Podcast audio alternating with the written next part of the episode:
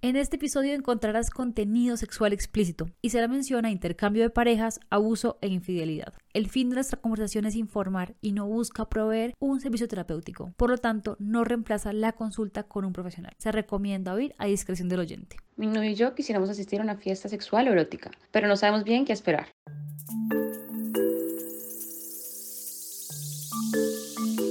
Bienvenidos una vez más a este nuevo episodio de Placer o No Ser. Como siempre, les habla Roberto García y me acompaña Natalia Restrepo Nata. Hoy tenemos un tema bien particular y bien emocionante. Sí, es un tema que creo que a mucha gente le causa curiosidad y que a la gente le gusta escuchar al respecto, pero que aún hay muchas personas que son un poco tímidas eh, a la hora de pensar en experimentar algo así. Es que el tema de las fiestas eróticas se ha vuelto muy popular, pero además hay muchas categorías, muchas posibilidades, como que depende de lo que estés buscando, también es difícil encontrar exactamente lo que quieres. Entonces, pues vamos a comenzar con esto que se llama placer o no ser.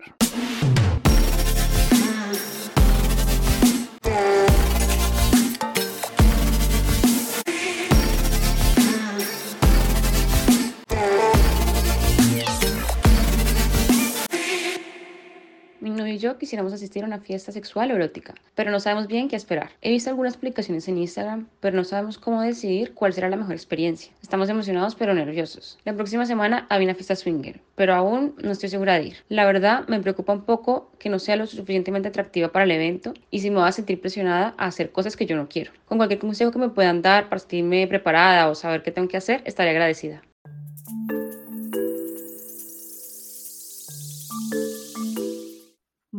Bueno, Robert, pues yo te cuento que estoy muy contenta con este tema porque es un tema que he venido como indirectamente trabajando, o sea, he terminado como involucrada en estas discusiones de forma un poco incidental, pero creo que me parece que es una discusión que hay que tenerla porque es sobre cómo, pues, estos espacios, ¿no? Como las fiestas eróticas, de pronto arranquemos por ahí, ¿no? Como que, ¿cómo definiríamos una fiesta erótica?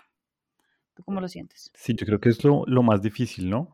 Sea, porque puede variar entre lo que tú quieres, lo que buscas. Puedes estar esperando una experiencia a los ojos bien cerrados de, de Kubrick y luego encontrarte con una cosa totalmente diferente. O sea, siento que depende de lo que quieras, es que se va a construir tu fiesta ideal. Y en ese sentido está muy conectado con lo que hablamos en la primera temporada en, en, en los capítulos sobre fetiches. ¿Cuál es tu fantasía? Qué es lo que te gusta, qué es lo que te, te calienta y a partir de ahí ir hacia el tema de la fiesta sexual, porque para para las fiestas sexuales tenemos todas las posibilidades. Sí, súper de acuerdo con eso que dices, o sea, cómo necesitamos tener un poco claras las expectativas para saber cuál va a ser el lugar que nos lo va a proveer, pero entonces creo que es claro cómo poner algunas condiciones como comunes y hablar que vamos a entender entonces, a ver tú qué sientes de esta definición, exactamente te va a lo que vamos al mismo tema, para mí una fiesta erótica sería como un espacio que propone condiciones para explorar libremente la sexualidad y el erotismo.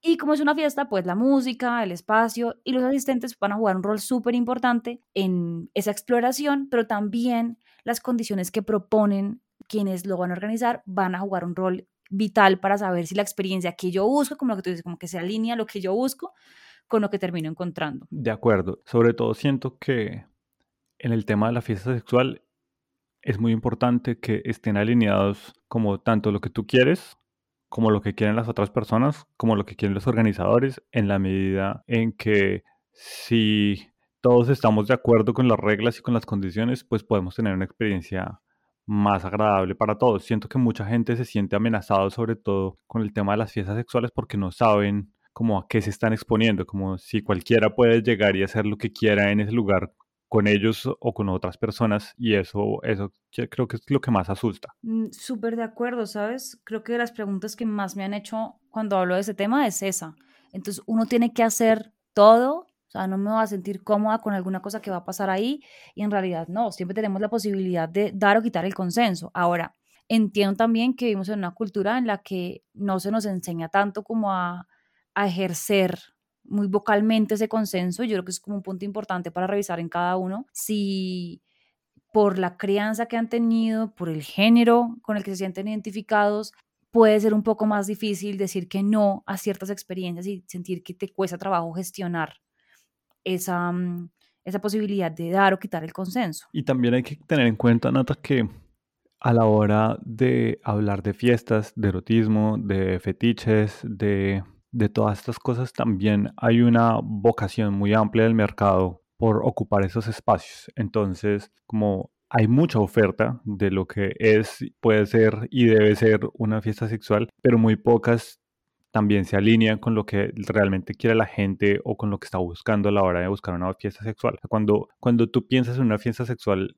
¿qué se te viene a la cabeza? A mí se me viene a la cabeza un lugar en el que yo pueda o no involucrarme en cualquier tipo de acto sexual sin ser juzgada al respecto, porque igual tú estás en una fiesta y pues lo máximo que puede pasar es que alguien se dé besos muy apasionadamente, pero si hay algún tipo de conducta más explícita, pues esa persona va a salir de la fiesta, ¿no? Entonces es un lugar en el que todos estamos de acuerdo con que ese tipo de cosas las puedo presenciar y eh, voy a estar como, voy a estar cómodo, no sé si cómodo, pero sí que voy a estar ahí dispuesto a que eso pueda ocurrir. No que yo tenga que iniciar ese mismo conductas, pero sí que estoy disponible, dispuesto a que eso pase frente a mí y yo eh, lo permita, ¿no? Porque eso sí, es una, un, eso sí es un punto, yo creo, ahora que lo digo, que del consenso en donde yo sí lo estoy dando de entrada. Y es que no me puedo escandalizar porque alguien esté teniendo sexo frente a mí en una fiesta erótica, por ejemplo. Ok, totalmente de acuerdo. Hablaba con, con un amigo hace, hace unos meses tal vez sobre una fiesta grande que hay en San Francisco eh, en donde en un par de cuadras puedes encontrar como no solo vendedores, sino también que de repente hay alguien en una piscina de plástico al que están orinando varias personas. Entonces el tema es como primero puedo encontrarme con este tipo de cosas y no me voy a escandalizar, como tú lo dices. Y segundo, el hecho de que esté aquí no implica que le estoy dando permiso a la gente a que me orine sin ningún tipo de contemplación solo porque estoy en este espacio. Esas son dos condiciones clave. Mm, sí, incluso hasta ahora que te lo digo o te escucho decirlo, también se vale uno estar escandalizado, ¿sabes? Como que no creo que uno tenga que estar con poker face todo el tiempo. Eh, Pasolini, el director de Saló y muchas otras películas pues, que son bastante intensas y de contenido sexual, él decía que mm, ser escandalizado es un placer y escandalizar es un derecho. Y pues creo que estás jugando ese juego de alguna manera en ese espacio. Pero es eso, estás disponible para jugar ese juego y no vas a llamar a la gente de seguridad a decir, Dios mío, ¿qué es esto? Están orinando a alguien en un espacio.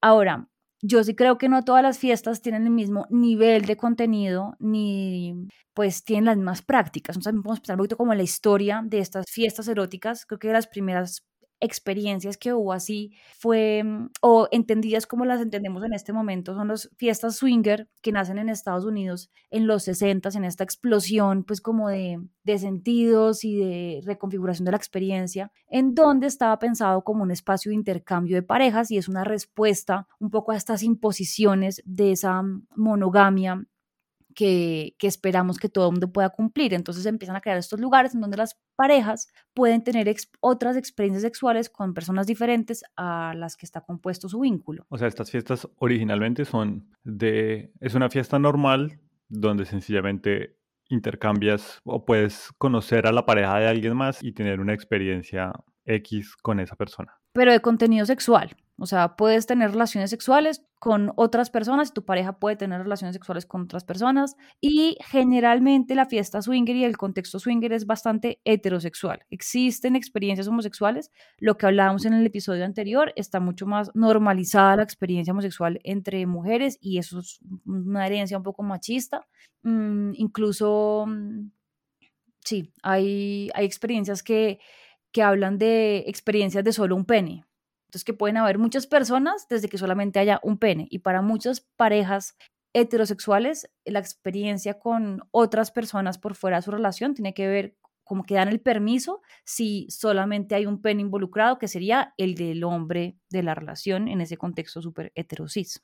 Ok, incluso he escuchado sobre experiencias de soft swinging, que es como intercambias tu pareja, pero no hay relaciones sexuales, hay como besos, caricias, arrumacos, pero, pero no hay eh, penetración, digamos. Sí, hay muchas variaciones de, de la, de cómo se configura y también eso es muy importante porque depende de los límites de las personas que lo están explorando, pero en sus inicios era una fiesta muy heterosexual que buscaba darle como unos espacios de descanso a esta monogamia eh, casi que mm, pues obligatoria, ¿no? Que, que viene como de, de Estados Unidos esa, esa, experiencia. Y luego empieza como a, con pues San Francisco, ahora que lo pones, con el movimiento gay, empiezan a haber muchas fiestas eróticas con un contenido mucho más BDSMero, o sea, de BDSM, sin idea de lo que estábamos eh, hablando, váyanse a la temporada anterior donde hablamos de fetiches y hablamos pues otra vez de qué es BDSM, pero es una fiesta como un poco más em, que busca explorar los sentidos, en donde la penetración es importante, pero también hay otras prácticas como la relación con el dolor, la relación con la dominación, que están ahí alrededor de esa construcción y tiene además una estética muy particular, ¿no? Entonces como una estética un poco agresiva, cuero, taches, mmm, máscaras, por ejemplo, también está como, como dentro de esa estética. Y ahora lo que vemos es como una mezcla de todo esto. Hay unos espacios que son muy, aún son muy heterosexuales, que son las fiestas que aún son swinger, pero también tenemos espacios que son más queer, que están proponiendo una diversidad de cuerpos y de experiencias. O sea, en términos de fiestas sexuales tenemos todo el espectro, desde personas que pueden ir solas a explorar, eh, intercambio de parejas, orgías, BDSM. A la hora de, de escoger hay para todos los, para todos los colores y sabores géneros, deseos. Exacto, ahora el reto es cuál es la mía, ¿no? Dentro de todo lo que está, pues cuál es lo que va a tener sentido para mí. Entonces vemos que en, la, en el lado, digamos, swinger, es muy frecuente encontrar eh, normas para mm, que los quienes asisten vayan en pareja, en pareja de hombre-mujer. Y si hay cupos para hombres solos, hay mm, solamente como una cantidad limitada de hombres solos que pueden asistir y mujeres solas pueden asistir todas las que quieran.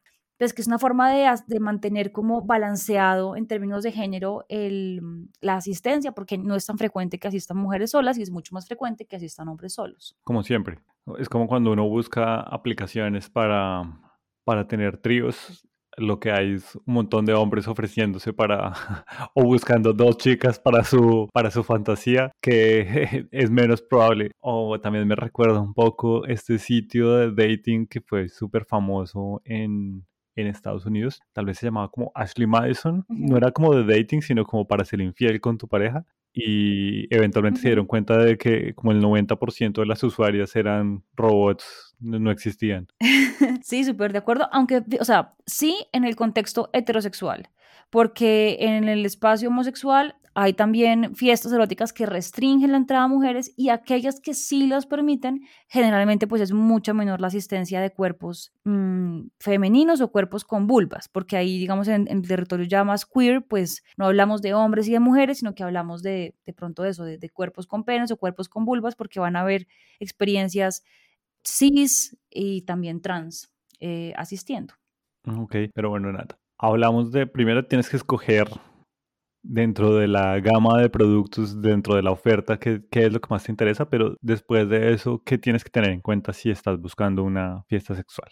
Bueno, entonces lo primero es lo que tú dices también, es como qué es lo que estoy buscando, estoy asistiendo eh, solamente yo o también estoy yendo con un vínculo, con una pareja, qué es lo que quiere mi pareja y ahí es muy clave empezar a hablar de los límites, porque asistir a una fiesta erótica no quiere decir que voy a tener que involucrarme en las actividades sexuales que se propongan, pero sí es muy clave que yo con mi vínculo tenga claro pues, ¿qué estamos queriendo? Vamos a ir a ver, porque ver es una forma de participación. Existe el boyerismo, ¿sabes? Como que uno también puede ir simplemente a observar con, con su pareja o con su vínculo. Mm, podemos tener contactos que no sean genitales con otras personas, por ejemplo. Vamos a involucrar nuestros genitales. ¿Qué tipo de medidas de protección vamos a pensar, no solamente para prevención de embarazo, sino también de enfermedades o infecciones de transmisión sexual? Como que esto vale la pena y eh, a veces da un poquito como de nerviosismo abrir la puerta, pero también a veces a través de la conversación podemos entender mejor qué es lo que cada uno está buscando en ese espacio para unir esas expectativas y que la experiencia pues sea la mejor, la mejor posible. Ok, de acuerdo. Pero igual tampoco debe ser tan fácil encontrar una buena fiesta sexual que se adecue a lo que tú estás esperando o sí. Eh, creo que es más fácil cuando uno tiene claro sus valores eróticos y me estoy inventando ese término, pero creo que funciona bien aquí. Me gusta, ¿no? Me gusta, me gusta. Queda, ¿verdad? Queda. Porque mm, siento que sí, creo que tenemos visiones muy diferentes frente a la sexualidad. Entonces, por ejemplo, si yo quiero tener un encuentro completamente anónimo y quiero estar en un cuarto oscuro en el que yo no vea a la gente con la que estoy participando, entonces yo ya sé más o menos qué tipo de lugares voy a buscar, donde no sea muy iluminado, donde no me pidan mi nombre ni mis datos, donde no, o sea, menos información casi que es más, ¿no? Pero ¿qué pasa, por ejemplo? O sea, para mí es súper importante el tema del cuidado. Cómo los organizadores, como contaba, o sea, no solamente tiene que ver con yo como asistente, sino quienes organizan son quienes disponen el espacio y disponen las reglas de juego. Y es importante que esas reglas de juego sean comunes. Entonces, para mí personalmente, esos valores eróticos tendrían que ver con el cuidado del espacio y de los asistentes. Entonces, cosas como recordar a la gente el tema del consenso.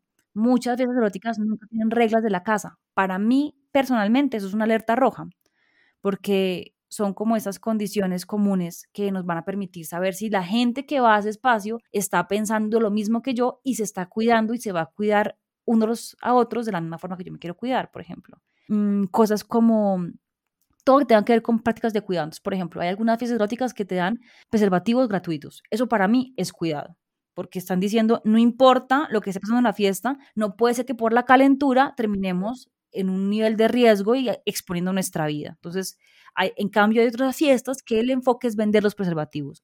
Eso para mí es como un cortocircuito de alguna forma, ¿no? O sea, el enfoque es la venta y no es el cuidado de los asistentes. Yo ya no quiero estar en un espacio así. Esto es súper personal que te estoy contando, ¿no? Mm, habrá gente que eso puede ser muy erótico también, podría llegar a ser. Por eso es importante pensar en cuáles son mis valores eróticos. ¿Quién patrocina la fiesta, por ejemplo? Es una productora de porno independiente que está pensando en la ética y en el cuidado de sus eh, participantes, o por el contrario, eh, está siendo patrocinado por, no sé, Pornhub, que simplemente es como vender y explotar al máximo a sus trabajadores. Entonces, eso también nos da como algunos puntos para movernos y para saber en dónde vamos a estar parados. Si hay códigos de vestimenta, también es un punto que es muy importante. El código de vestimenta son aquellos mm, elementos que nos van a incitar a usar los, los organizadores que hacen que todos tengamos una estética parecida. Entonces, si el código de vestimenta es BSM y a mí el BSM me parece que, es, que no, que nada que ver, que no es mi estética, pues ya sé que de pronto ese evento no va a ser lo mío. Pero en cambio, si tenemos un evento que el traje es de gala, y a mí eso me parece elegantísimo y está muy afina a mi estética, entonces me voy a sentir un poco más cómoda ir a esos lugares. Cuando no hay código de vestimenta, entonces es probable que las personas que asistan no le pongan mucho entusiasmo ni tampoco con su forma de expresarse, eh, como no van a poder transmitir demasiado erotismo que otras fiestas que tienen códigos de vestimenta sí van a tener. Y también nos muestra que es un poco más exclusivo cuando hay códigos de vestimenta que cuando no lo hay.